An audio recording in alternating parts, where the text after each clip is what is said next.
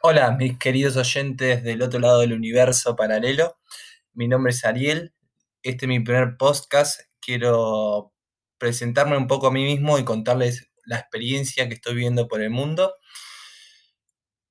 Este, resulta que les podría decir de mí mismo que eh, soy argentino. Eh, tengo la ciudadanía italiana en trámite porque mi tatarabuelo vino en un barco desde Italia, que se hundió en Brasil, se salvó y se mudó para Buenos Aires para tener más oportunidades.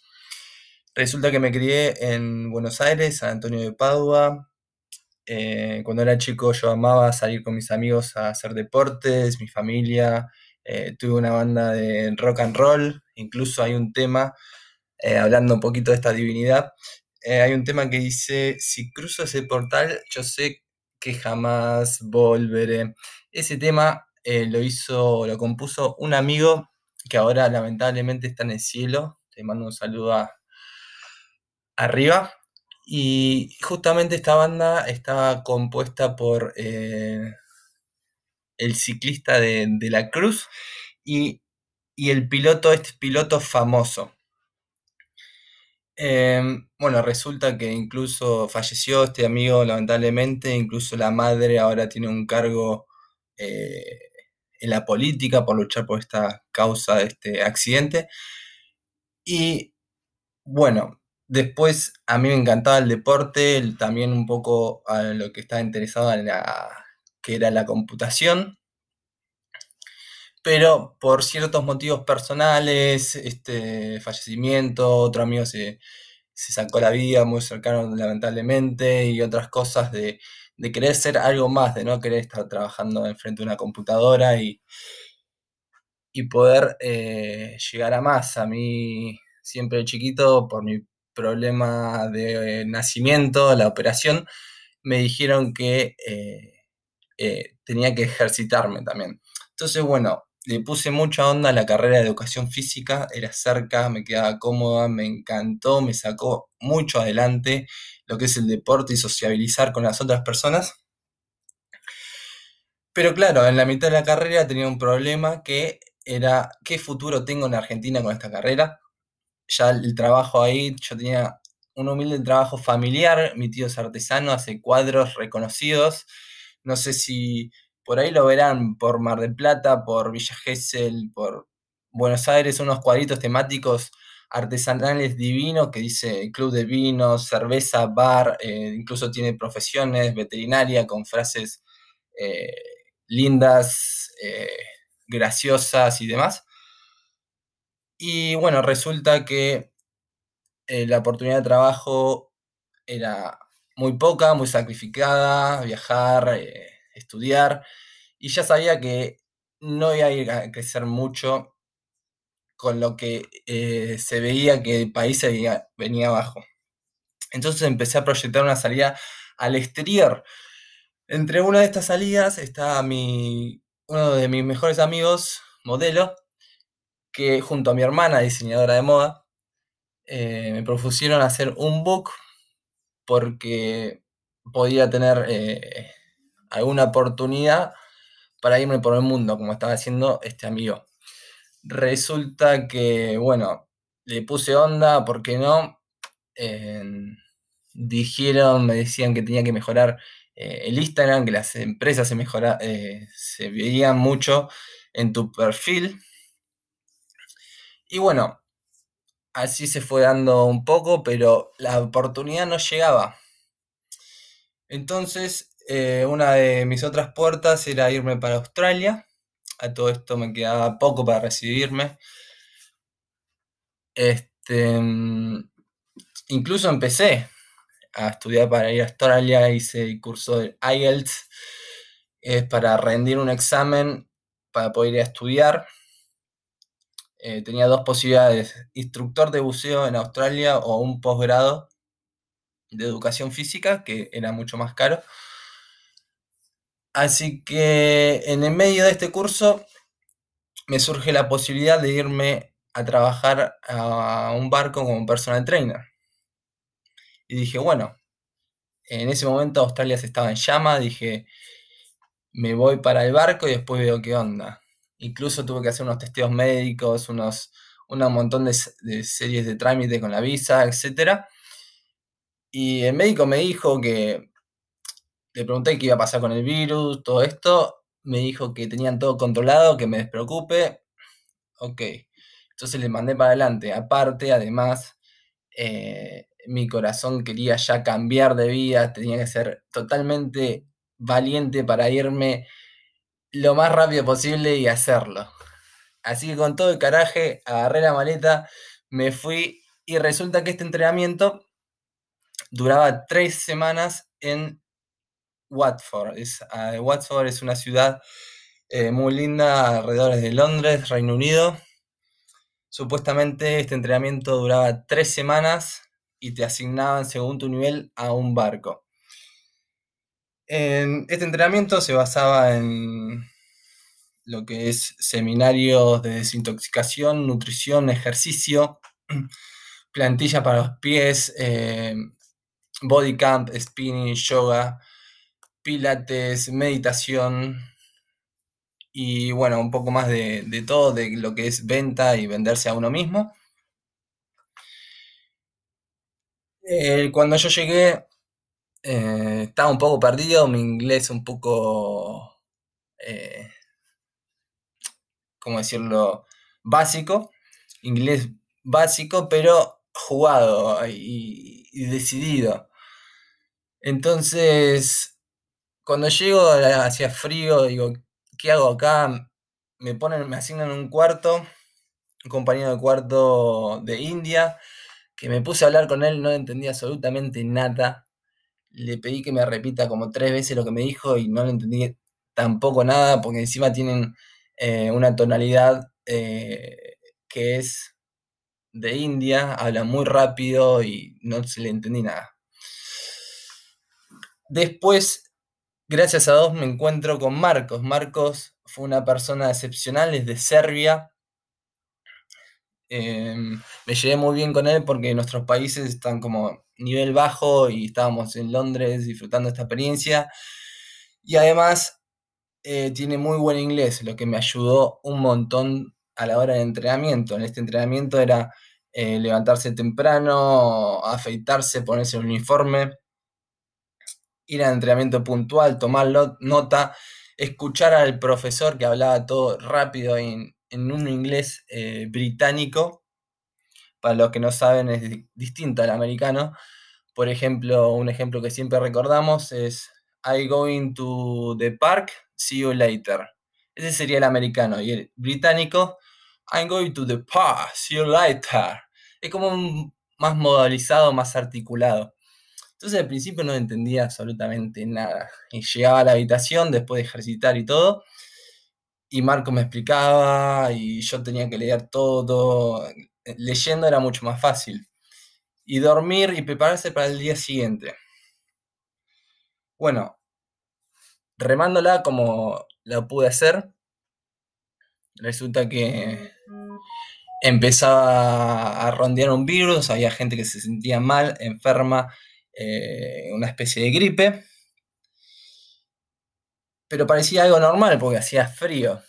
Pero nos reúnen en la sala de, de estudio, vienen las autoridades, nos dicen muy seriamente que lo que estaba pasando en el mundo, que estaba corriendo un virus por acá y que le hicieron un test a una compañera. En este test a la compañera le dio positivo el virus y que íbamos a estar en cuarentena, o sea, 10 días encerrados en la habitación, eh, aislamiento total, incluso si salíamos de la habitación podían llegar a llamar a la policía. Claro, obviamente toda esta situación era nueva para nosotros, creo que fuimos los primeros en todo Reino Unido en que se enteraron que tenían el virus, porque eh, llegaba gente de otros barcos y el tema de los barcos que se van de un país a otro, se suben pasajeros de un país, se bajan en otro país, es un contagio muy, muy rápido. Y eh, bueno, esta situación nos preocupó a todos, incluso hubo chicas que se largaron a llorar, yo estaba preocupado. Eh, no sabía qué íbamos a pasar, nos teníamos que fijar los síntomas. Em, yo estuve un día con gripe, nada, nada más. Eso fue un día que sentí fiebre. Eh, mi compañero de cuarto también. Eh, otro amigo, Levan, eh, perdió el olfato por una semana. Una chica perdió seis meses el olfato.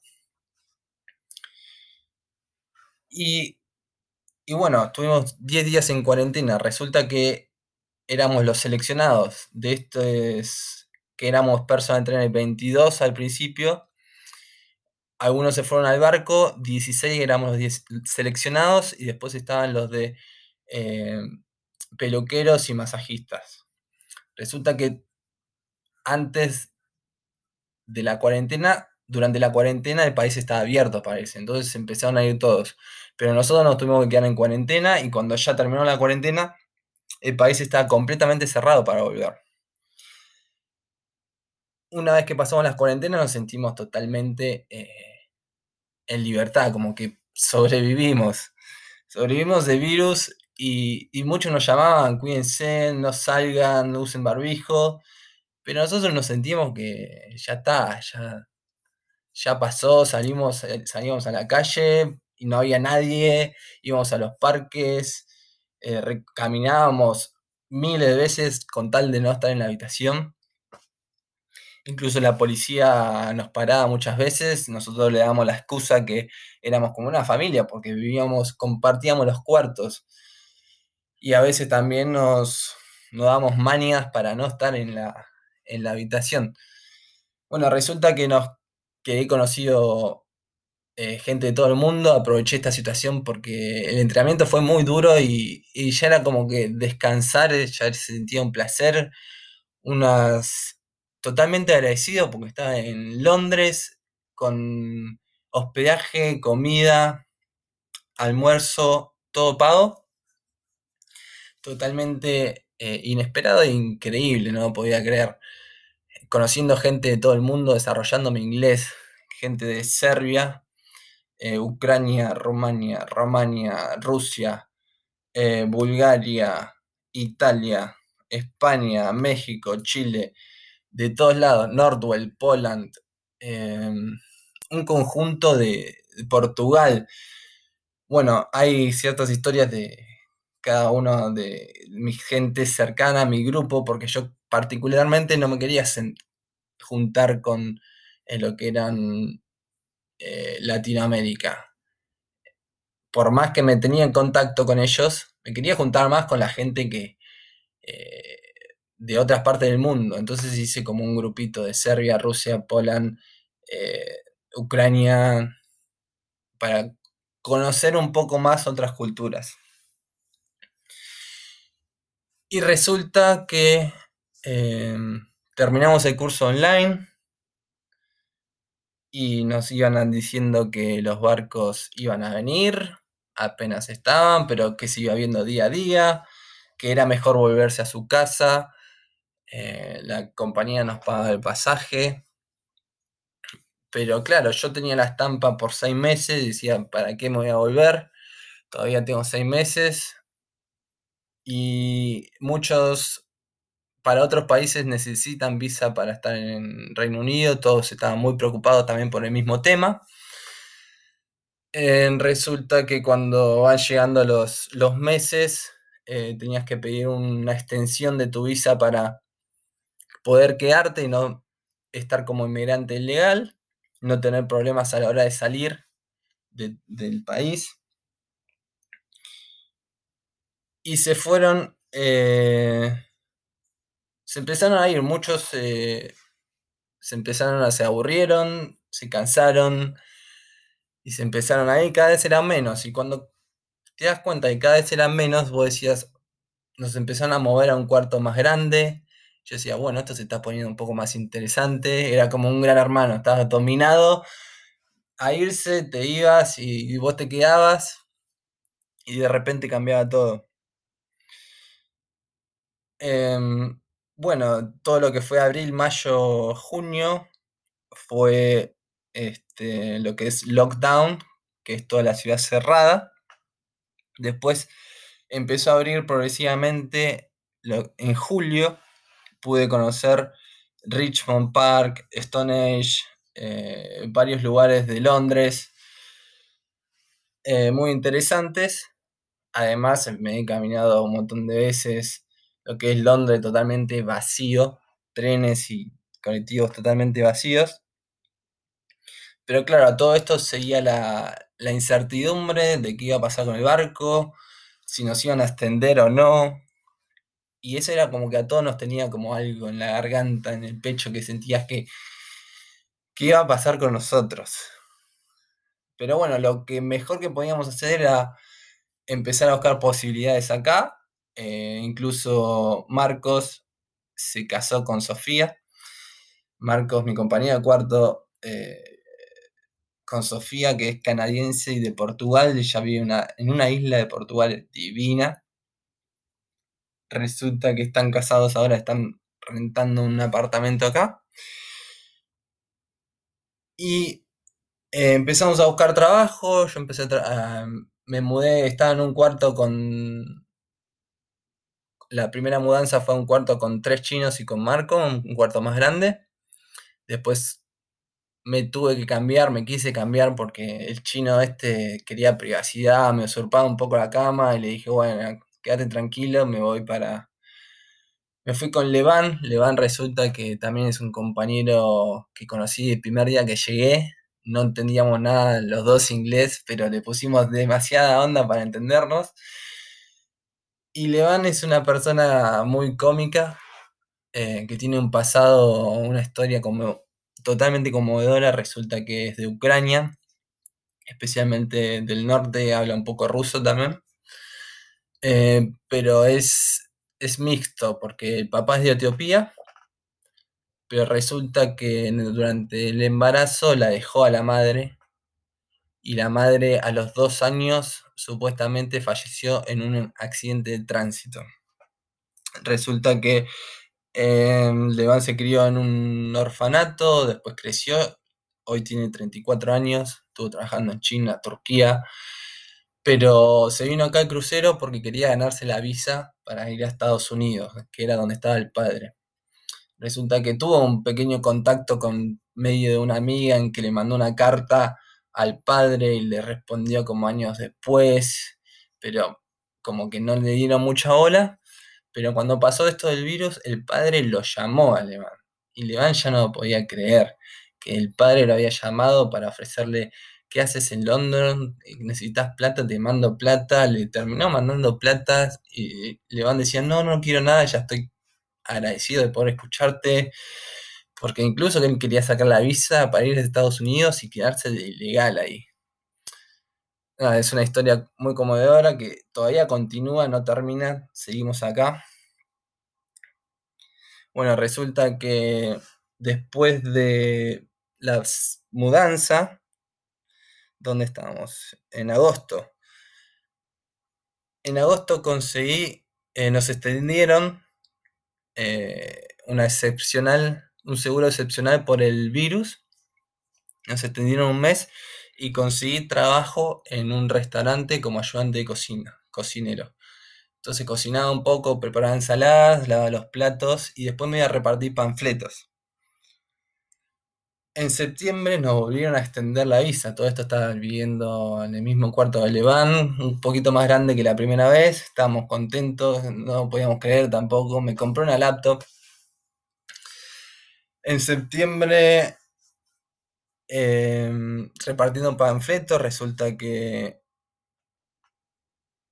Bueno, vamos a empezar primero que fui al British Museum.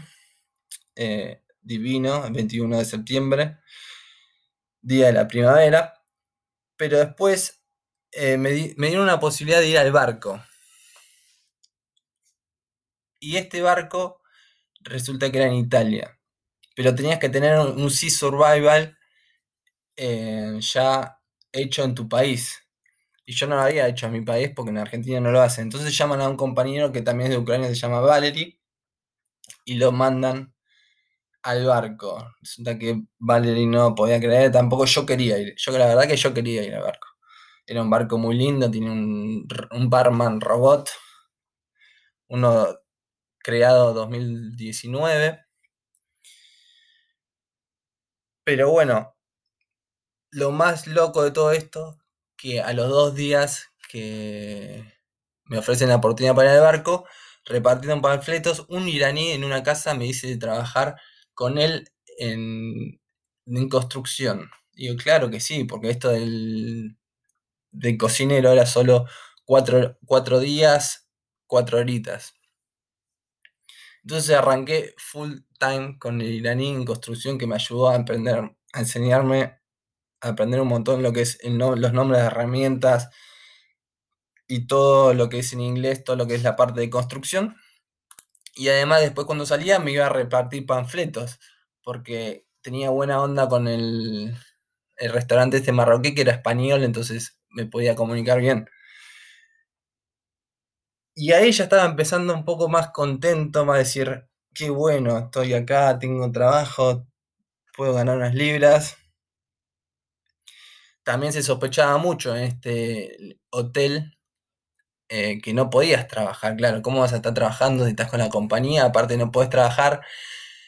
Eh, no sé si lo dije antes, en este hotel YMCA eh, vive gente de la calle que el gobierno le paga unas 800 libras, le da hospedaje y comida y, pueden trabajar creo que hasta cuatro horitas para que puedan mejorar la vida. Es increíble lo que le da este país a esta gente. Por eso hay muchos también ingleses que son vagos. Los que más trabajan acá son los indios o los que son de otro país, que se matan laborando, pero los ingleses tienen esa actitud media de vagancia. Bueno, resulta que en octubre... Ah, lo que pasó con este barco, también de la suerte que tuve, que a la semana o a, a las dos semanas se canceló por el virus y Valerie no pudo volver al Reino Unido, se tuvo que ir a la casa. Así que esa fue una gran salvación que tuve. En octubre aparece el segundo lockdown y en octubre, noviembre nos mudan a un hotel cuatro estrellas eh, enfrente de este YMCA. Y claro, ya teníamos, teníamos, teníamos, no, tengo una, dos camas para mí, tengo una cama matrimonial que directamente salté dije un colchón aceptable, gracias a Dios, lindo, confortable, privacidad, wifi, televisión, la verdad que esto cada vez se vuelve mucho mejor. Tengo una bañera. Bueno, antes de, de mudarme, en octubre, eh, a lo llaman de la compañía de Serbia una para trabajar en construcción, donde estaba trabajando Marcos y algunos amigos de antes. Y a la semana que arranca Neval me meten a mí. Y esto ya era mucho mejor que la, opción de iraní. Por suerte con iraní tuve la experiencia de aprender. Porque en esta empresa ya me pagaban seguro, eh, no seguro legal, sino que me pagan al día, te dan tiempo para almuerzo, café, mucho más organizado, terminás puntual, arrancás puntual. Con el iraní era un desastre, hacía todo el trabajo mal, eh, era un esclavo. Bueno, acá también sigo siendo un esclavo, ahora un poquito más máster, pero al principio sí me tenían como que no pagas alquiler, no pagas nada, estás, me envidiaban ya un poco, tenía que hacer todo lo que me decía. Es un sacrificio de la de todo esto que estoy viviendo. Bueno, me quedan cinco minutos. Así que bueno, en noviembre resulta que Home Office me rechaza eh, la extensión. Y dije, pero claro, ahora justo que ahora estoy en un hotel con un trabajo estable, 8 horas, trabajando de lunes a sábado, y encima con el iraní trabajo los domingos, porque ya que estoy acá voy a aprovechar absolutamente todo. Em, dije, no me voy a ir. Incluso la empresa me mandó el vuelo de, de confirmación. No se lo respondí. Pero resulta que en diciembre insistí y me la extendieron. Me la extendieron, nos extendieron a todos hasta marzo. Este, seguimos acá, la verdadmente sumamente agradecido de corazón, contentos. Eh, con Levan nos reímos. Imagínate si íbamos a pasar año nuevo acá, decíamos, y realmente lo seguimos acá, y cada vez que seguimos acá, decimos, sigo acá, no lo puedo creer. Este, con Levan al principio juntábamos moneditas para comprarnos un sanguchito que nos teníamos que pagar en entrenamiento. Y ahora tenemos el hermoso problema de qué vamos a hacer con toda la plata que tenemos para salir del aeropuerto. Entonces estamos viendo movidas y maniobras para mandarlo a distintos lugares para que no sospechen. Y ya estamos pensando qué, vamos a hacer el próximo año nuevo. No sé, todavía seguimos la incertidumbre de cuándo va a venir el barco. Nos dicen supuestamente abril, pero también habían dicho en Navidad. Así que sigo acá esperando. Al principio, la verdad que extrañaba un montón. Extrañaba, no sé, las cosas de cotidianidad, de tu perro, tu bici, tu familia, tus amigos, la calle. Y después te vas adaptando, te vas acostumbrando a decir que no te queda otra, que estás acá, que estás acá, que estás acá, y, y te empezás a olvidar un poco de todo y totalmente como que estoy temporal acá, o sea, lo más lindo de todo esto es que ya me cansé de trabajar en, construcción, en todo este trabajo de eh, tirar ladrillos, excavar, cortar maderas, armar paredes, lo que sea. Lo bueno de todo esto es que sé que voy a cambiar al estilo de vida, al estilo de vida que estoy esperando. Estoy esperando hace mucho tiempo lo que es irme al barco. Eh, eso es lo más lindo, que, poder eh, cambiar por algo, por eso que te gusta, que estás esperando, ese sueño que estoy, que estoy esperando. Pero mientras tanto no me puedo quejar, estoy contentamente agradecido. Así que bueno, agradezco un poco de corazón a todos los que me están escuchando. Y algo que puedo llegar a agregar, la verdad que Reino Unido es tiene una geografía espectacular, tiene parques por todos lados verdes inmensos, lo que es trenes y sustes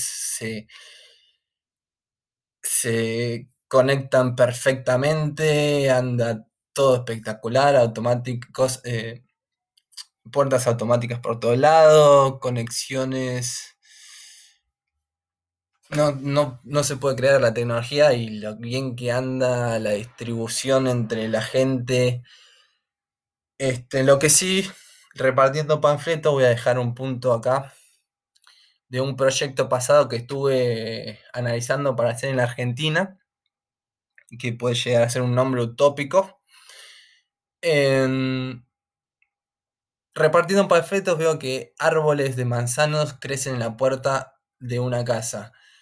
Entonces, ninguna manzana recolectada. Y esas manzanas son la verdad que son gigantes. Pero ¿qué pasa? Para comprar, comprar una manzana tenés que ir al supermercado.